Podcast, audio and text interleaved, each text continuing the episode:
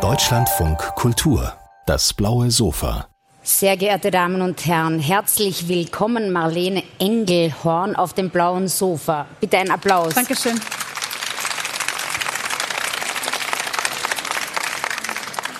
Wer ist Marlene Engelhorn?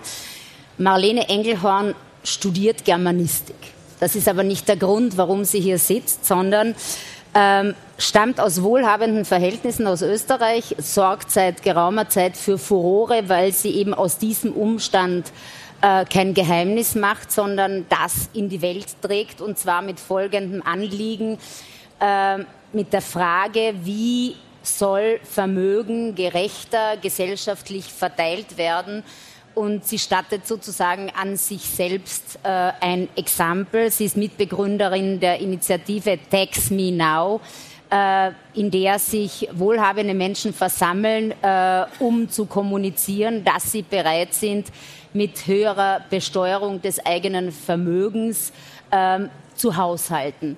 Marlene Engelhorn, jetzt könnte man sagen, Sie haben äh, einen Haufen Geld geerbt. Äh, Sie könnten sich auch damit begnügen, zu spenden und sich äh, deshalb als äh, eine bessere Menschin vorzukommen. Warum begnügen Sie sich damit nicht? Ähm, Sie haben es schon angedeutet. Jemand, der spendet, nimmt sofort die Deutungshoheit. Das ist das Wichtige. Ja? Das Problem ist aber, wenn man aus klassenprivilegierten Verhältnissen kommt und mit Vermögen aufwächst, dann kommt man auch mit der Selbstverständlichkeit hinein, ich weiß eh immer, was gescheit ist und die Macht ist bei mir gut aufgehoben. Wenn jetzt aber etwas alle etwas angeht, ja, dann haben wir demokratische Möglichkeiten, damit umzugehen. Das passiert über Steuerpolitik, Umverteilung, alle möglichen Transferleistungen, die ähm, Finanzierung der öffentlichen Infrastruktur. Und wenn das runter reduziert wird, weil die Finanzen fehlen, damit ein paar private Pappnasen ihr Lieblingsthema durchsetzen können, dann ist im Endeffekt niemandem geholfen. Vor allem, weil dann auch Abhängigkeiten entstehen können, die in Wahrheit für eine Demokratie giftig sind. Marlene Engelhorn ist eben nicht nur Initiatorin dieses bereits äh, erwähnten äh, Tax Me Now, sondern hat eben auch ein Buch geschrieben äh, mit dem äh, einfachen Titel Geld, äh, erschienen im österreichischen Kremeyer und Scheria Verlag und dort in der Reihe Übermorgen. Ähm, in diesem Buch wird auch Marlene Engelhorn ihre Familie thematisiert.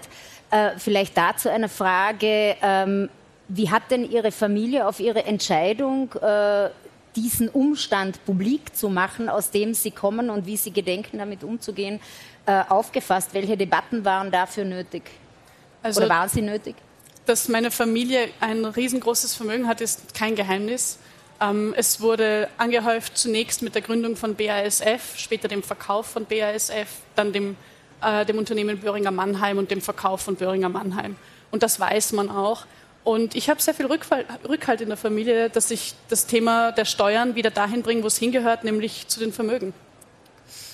Es heißt einmal in diesem Buch Marlene Engelhorn, Hoffnung ist politisch. Wie ist das zu verstehen? Das ist äh, etwas, das mir eine gute Freundin mal gesagt hat. Und ich glaube, je mehr ich darüber nachdenke, mit welchen vermeintlichen Selbstverständlichkeiten die unterschiedlichsten Menschen auf dasselbe Thema blicken, man bringt ja immer den eigenen Hintergrund mit, umso eher zeigt sich für mich, glaube ich daran, dass wir es hinkriegen, dass wir es besser machen können. Und das ist dieser Hoffnungsaspekt. Hoffnung darauf, dass wir ein besseres Leben in Gerechtigkeit gemeinsam gestalten können, mitunter durch die Steuerpolitik, aber generell in Form von struktureller Veränderung, in Form von demokratischem Diskurs, diese Hoffnung ist politisch, weil diese Hoffnung trage ich in die Gemeinschaft, mit der ich mich irgendwie arrangieren möchte. Weil nichts anderes ist Gesellschaft. Ein Haufen Leute, die sich auf den Backel hauen und die sagen, wir kriegen das gemeinsam hin, wir machen uns die Regeln, wir machen uns die Politik dazu, wir schauen, dass wir das schaffen. Und deswegen ist Hoffnung politisch, weil es nach vorne bringt und nicht dieses pessimistische, es ist wie es ist und deswegen kann ich mich deprimiert zurücklehnen. Es ist eine Anstrengung, es ist wichtig und ich glaube fest dran.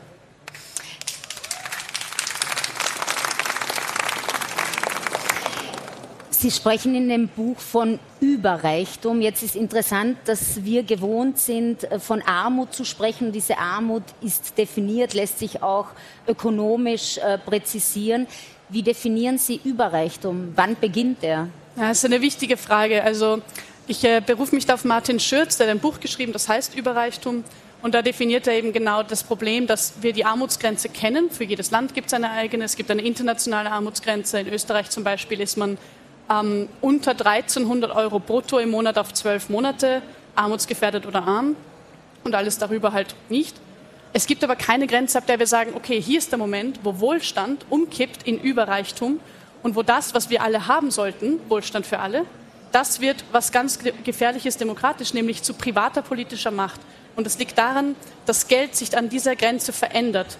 Geld ist dann nicht mehr dafür da, dass ich meine Ausgaben decken kann und dass ich sicher sein kann, okay, ich lebe ein Leben, das ich mir gestalten konnte, in der Art und Weise, wie es mir entspricht und dass es mir gut geht, sondern es ist dann rein, reines Vermögen im, im, im Wortsinn, also Potenzial. Ich könnte, wenn ich wollte, das damit beeinflussen, ohne dass ich deswegen irgendwelche Abstriche machen müsste. Diese Grenze kann ich jetzt nicht definieren. Ich bin keine Volkswirtin, ich bin keine Expertin für große Zahlen, welcher Art auch immer, egal in welchem Fachbereich. Das braucht einen demokratischen Diskurs einerseits, weil es braucht ein öffentliches Interesse daran, was Überreichtum ist. Und es braucht die Expertise der Menschen, die das errechnen können und ökonomisch einbetten können. Das kann ich nicht bieten. Aber ich glaube, es wäre wichtig, dass wir die Debatte führen und dass wir das einziehen, weil die Spanne zwischen dem, was Armut ist, das sollte man heben auf Mindestwohlstand, das Leben in Würde, auch demokratische Debatte und Überreichtum. Da dazwischen ist der Wohlstand zu Hause. Und man braucht den Exzess nicht in privater Hand und man braucht den Mangel nicht zu sozialisieren in Wahrheit. Sie führen am Anfang des Buches aus den Umstand, den äh, alle aus ihren jeweiligen Perspektiven kennen. Über Geld wird nicht gesprochen, aber diesen Umstand, äh, dass man über Geld nicht spricht, muss man sich leisten können. Wann war der Moment, äh, wo Sie beschlossen haben, ich muss aber über dieses Geld sprechen, weil es für mich auch existenziell relevant ist, wie ich mit diesem Umstand weiterhin umgehe? Ja, es gab nicht diesen einen Auslösermoment, das würde ich sehr gern bringen, dass die Geschichte und die ist halt gut und dann kann ich es erzählen, ähm, sondern es ist mehr das Zusammenkommen der unterschiedlichsten, vor allem Gesprächserfahrungen. Ich habe mit, mit Menschen ausgetauscht, die ganz andere Lebensrealitäten haben als ich. Also ich komme ja als überreiche Person aus dem sogenannten Top einem Prozent. Da steckt schon mal eine Hierarchie drinnen, die ich zum Beispiel nicht so gut finde, weil es impliziert, ich sei besser, nur weil ich reicher bin, was Quatsch ist. So, jetzt ist das nicht unbedingt häufig. Wenn ich mich bewege in der Gesellschaft, werde ich diese Art von Selbstverständlichkeit selten wiederfinden. Und deswegen ist es auch so wichtig, dass ich mich austausche mit Menschen, die ganz andere Lebenserfahrungen machen, damit ich mitfühlen kann, damit ich lernen kann, hey Moment, das, was ich als normal empfinde, ist nicht normal, aber man kann es ändern. Und diese ganzen Gespräche haben zusammengefunden und haben mir geholfen, dass ich mich weiterbilden konnte und diese Positionen jetzt vertreten kann. Dass die Erbschaftsankündigung das beschleunigt hat, würde ich schon unterstreichen, weil da musste ich auch jetzt mal Butter bei die Fische oder schön, wenn man ein Ideal hat, aber man muss dann auch handeln politisch irgendwie in den Möglichkeiten, die man besitzt aber es gibt nicht das Schlüsselmoment. Es war mehr der Austausch mit den unterschiedlichsten Menschen, die sich die Geduld und die Mühe genommen haben und gemacht haben, sich mit mir auseinanderzusetzen und mit meinem privilegierten Spaßkopf. Wenn wir noch einmal zum Anfang des Gesprächs zurückkehren, ich habe mir in Vorbereitung unseres Gesprächs einige Gespräche angesehen, die Sie schon geführt haben. Und Sie haben ja auch Gespräche geführt äh, mit in gewisser Weise Ihresgleichen, also mit sehr wohlhabenden Menschen, die aber den Standpunkt vertreten haben, das ist doch toll, dass wir, also wir äh, wohlhabend Privilegierten, die Bereitschaft haben, unser Vermögen zu teilen, aber nicht so, wie Sie sich das strukturell vorstellen, sondern äh, bezogen auf die Person. Das heißt, Gründung von Stiftungen, eben Spenden. Äh, und ich hatte oft den Eindruck, dass hier etwas auch de facto nicht verstanden werden will. Es ist sehr offensichtlich, was Sie sagen. Wie erklären Sie sich dieses äh, nicht äh, verstanden werden wollen? Also mein Eindruck ist, teilen ist es nur dann, wenn am Ende beide mitentschieden haben, wie es geht. Und nicht, wenn ich für mein persönliches Ego oder mein Selbstwertgefühl eine Entscheidung treffe, die sich für mich gut anfühlt und gegen die man nichts sagen kann, weil das wäre dann ja undankbar, oder? Ich glaube einfach, dass Demokratie wichtiger ist als die Befindlichkeit einzelner überreicher Menschen und dass es wichtiger ist, dass wir es uns gemeinsam anschauen, egal welches Ding wir haben, dass wir ein Problem haben und wie wir es gemeinsam lösen können. Ich will nicht sagen, dass es immer perfekt laufen wird und dass es ähm, einfacher ist, aber ich glaube, es ist wichtig anzuerkennen, wenn da Machtposition ist, ist nicht automatisch berechtigterweise in dieser Machtposition. Und das ist das, was ich auch kritisiere. Jemand, der ein riesiges Vermögen hat, hat Macht, aber keine demokratische Legitimität. Und trotzdem will diese Person die Entscheidungsgewalt ausüben. Und das sehe ich nicht ein. Im Gegenteil. Man muss mit den Menschen, die es betrifft, sprechen. Man muss mit ihnen gemeinsam etwas sich ausdenken, dass das passt für alle. Und wir haben ja die Antwort auf die Machtfrage schon gegeben. Sie heißt Demokratie. Eine Stimme pro Nase, nicht eine Stimme pro Euro. Und ich glaube, das muss halt auch umgesetzt werden. Ich habe. Danke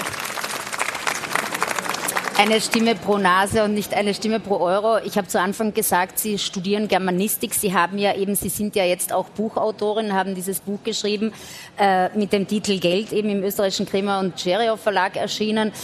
Inwiefern hat Ihnen das Studium der Germanistik und die Beschäftigung mit Literatur vielleicht auch Erkenntnis äh, fördernd dabei geholfen, Dinge so klar benennen zu können? Also ich lese halt sehr gern. Ja, und das, das hilft mir.